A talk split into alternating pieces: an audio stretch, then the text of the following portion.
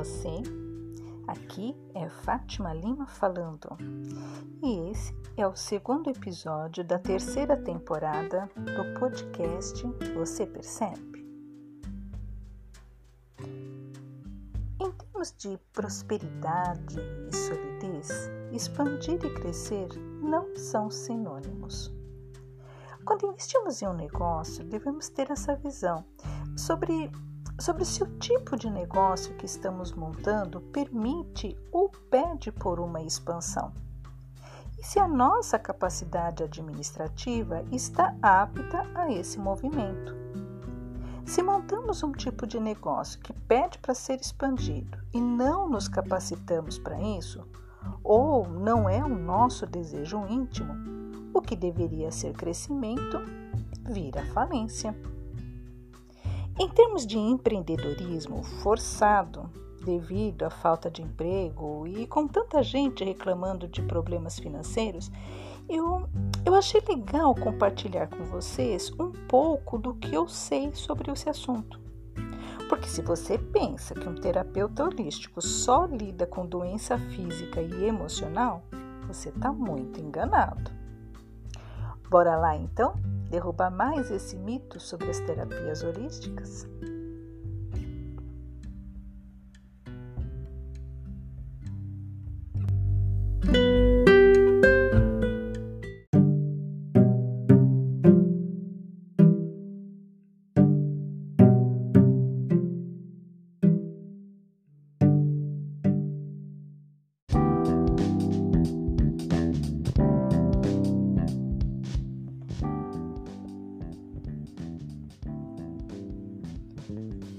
Sempre quando um proprietário de um pequeno negócio não deseja se expandir, é porque ele não tem ambição. Muitas vezes é porque ele, como um bom administrador, sabe que o seu empreendimento não permite ir além do que ele já foi. E está tudo bem. Em tempos de crise, não é o tamanho do seu empreendimento que define a sua permanência no mercado, mas sim o lastro que você conseguiu criar durante os períodos de vaca gorda. Isso vale também para a vida pessoal, não tem diferença alguma. Não é um emprego top dos tops, vários diplomas e nem um alto salário que impedirão que você passe por uma necessidade na vida ou que você se enrole em dívidas. É a sua inteligência emocional e a sua capacidade de gerir as próprias finanças que definem muita coisa na sua vida. Nos meus tempos de administradora, eu sempre dizia: com dinheiro em caixa, todo mundo é administrador de empresas. É só assinar o cheque. Eu quero ver é administrar sem dinheiro. E a crise, ela chega, viu? Ela sempre chega. Às vezes vem em nível coletivo, outras, outras vezes ela é pessoal, mas ela vai chegar. E a melhor maneira de sobreviver quando ela chegar é estar preparado para ela. Tanto faz se você é pessoa jurídica ou pessoa física, a fórmula sempre é a mesma. Se você for pessoa jurídica, em primeiro lugar, você tem que saber o quanto custa por mês manter as portas abertas, mesmo que não entre nenhum dinheiro em caixa. Isso se chama fluxo de caixa. E quanto menor for a sua margem de lucro, mais dinheiro você deve ter em caixa que permita você pagar as contas pelo maior tempo possível justamente por causa das possíveis calotes, outros tipos de prejuízos e a nossa habitual crise econômica. Né? O ideal é que você tenha em caixa dinheiro suficiente para gerir a sua empresa por pelo menos dois anos. Na pior das hipóteses, um ano. E depois que você levantar essa grana, daí você começa a montar um fundo de reserva, que normalmente sai do lucro anual da empresa. Dentro do que é ideal, esse dinheiro é para financiar novos projetos para a empresa sem que você tenha de recorrer a empréstimos bancários. Mas em uma hora de sufoco, você sabe que tem essa folga. E isso que eu estou te falando, é, ele não depende se o seu negócio é formal ou informal. A regra é a mesma. E eu também sei que no papel tudo cabe é perfeito, né? e que na hora do vamos ver a coisa é muito diferente. Mas como a gente não está em um curso de gestão empresarial, eu não vou responder os seus questionamentos, que eu tenho certeza que você está fazendo agora, tá? Mas eu sei que eles existem, ok? E eu sei também que você deve estar se perguntando o que, que isso tem a ver com terapia holística. A grosso modo, não tem nada a ver, tá? Mas dentro de uma consciência holística, que é a base de todo o meu trabalho como terapeuta, tem tudo a ver. Então, exercita um pouquinho a tua paciência e continua me ouvindo, que logo, logo você vai perceber a relação entre uma coisa e outra. se uma pessoa física, ou seja, se, se você né, é uma pessoa física e depende de um emprego para viver, o raciocínio continua o mesmo, tá ok?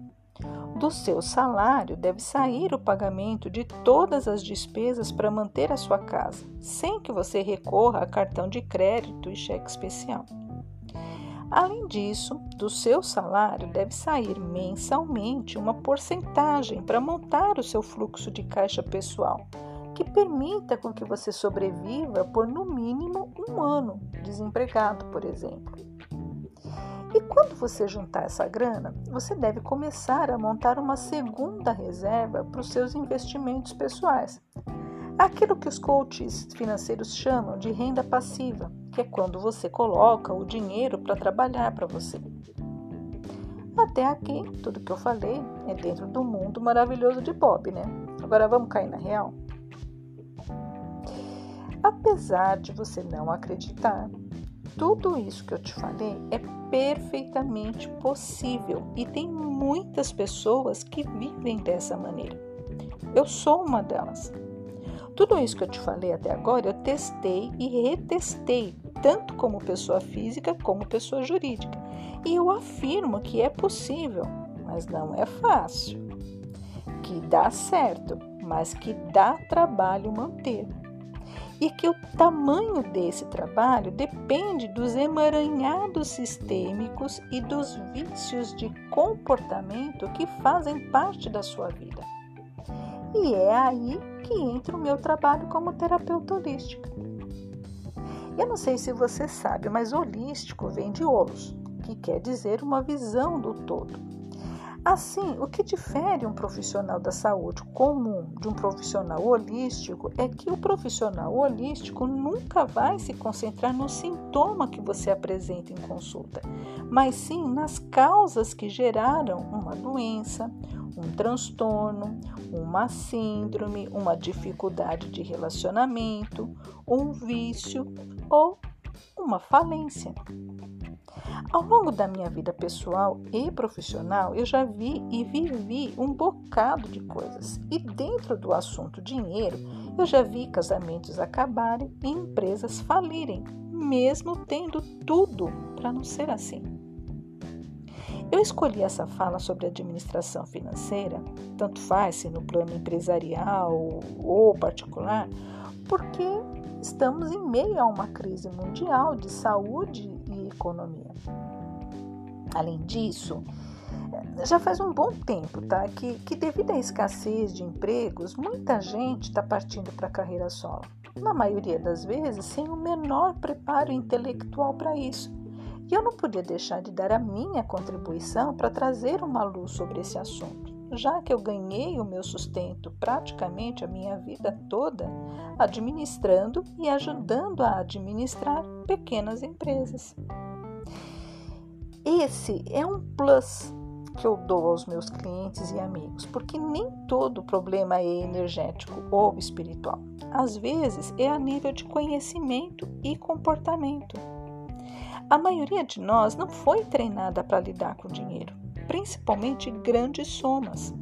O comportamento que eu mais vi na vida foi gente que, que montando o próprio negócio se perdeu totalmente e a árvore que aquela pessoa plantou acabou não dando a sombra esperada.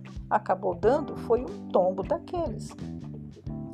Todo negócio nos primeiros tempos dá dinheiro. É muito, mas é muito difícil disso não acontecer. Agora, imagine que você, como empregado, ganhasse, digamos, uns 5 mil reais por mês, tá? Você era um cara competente, um cara que tinha uma profissão legal e que ganhava razoavelmente bem. E que de repente você visse em uma semana entrar na sua conta 50 mil reais, por exemplo. Com a possibilidade de na semana seguinte entrar muito mais. E assim sucessivamente. A maioria das pessoas que empreenderam da estaca zero, digamos assim, sem experiência, com a cara e com a coragem, começaram a cavar a própria cova logo no primeiro mês. Normalmente começa com o quê? Com um carro novo. A mesma coisa acontece com quem consegue uma promoção significativa na empresa. Quem é solteiro compra o carro e quem é casado financia apartamento de alto padrão. Daí vem uma crise braba, como a que a gente está vivendo atualmente, e pega todo mundo de calça curta, como diria minha mãe. Por outro lado, nesse aspecto material, digamos assim, tem gente que até faz tudo como manda o figurino, mas mesmo assim, com pandemia ou sem pandemia, ela acaba quebrando a cara e levando um tombo daqueles. E eu te digo que a causa pode estar nos seus relacionamentos, normalmente de casal ou familiar. Eu poderia te contar aqui três ou quatro histórias a esse respeito, mas vou deixar isso para quando a gente for falar sobre relacionamentos, tá ok? Ao longo da vida, eu eu fui percebendo que nem tudo é o que parece ser e nem tudo consegue estar como poderia estar, e que a minha função, ao escolher trabalhar dentro de uma consciência holística, é te ajudar a encontrar soluções, não apenas analgésicos para sua dor, esteja ela onde estiver, inclusive no bolso. E é por esse motivo que eu acrescentei ao meu método de trabalho os serviços de mentoria e consultoria nas áreas de relacionamento e desenvolvimento pessoal. E é por isso também que eu falo tanto sobre questões relativas a comportamento, ao invés de doenças, como seria de se esperar.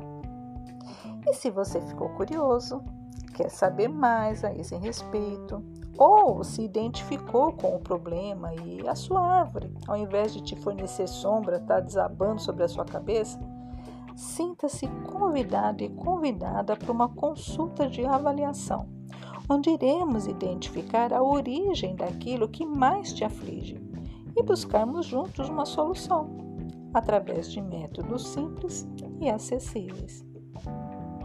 Eu vou ficando por aqui e espero ter te deixado algumas reflexões para que você possa degustar.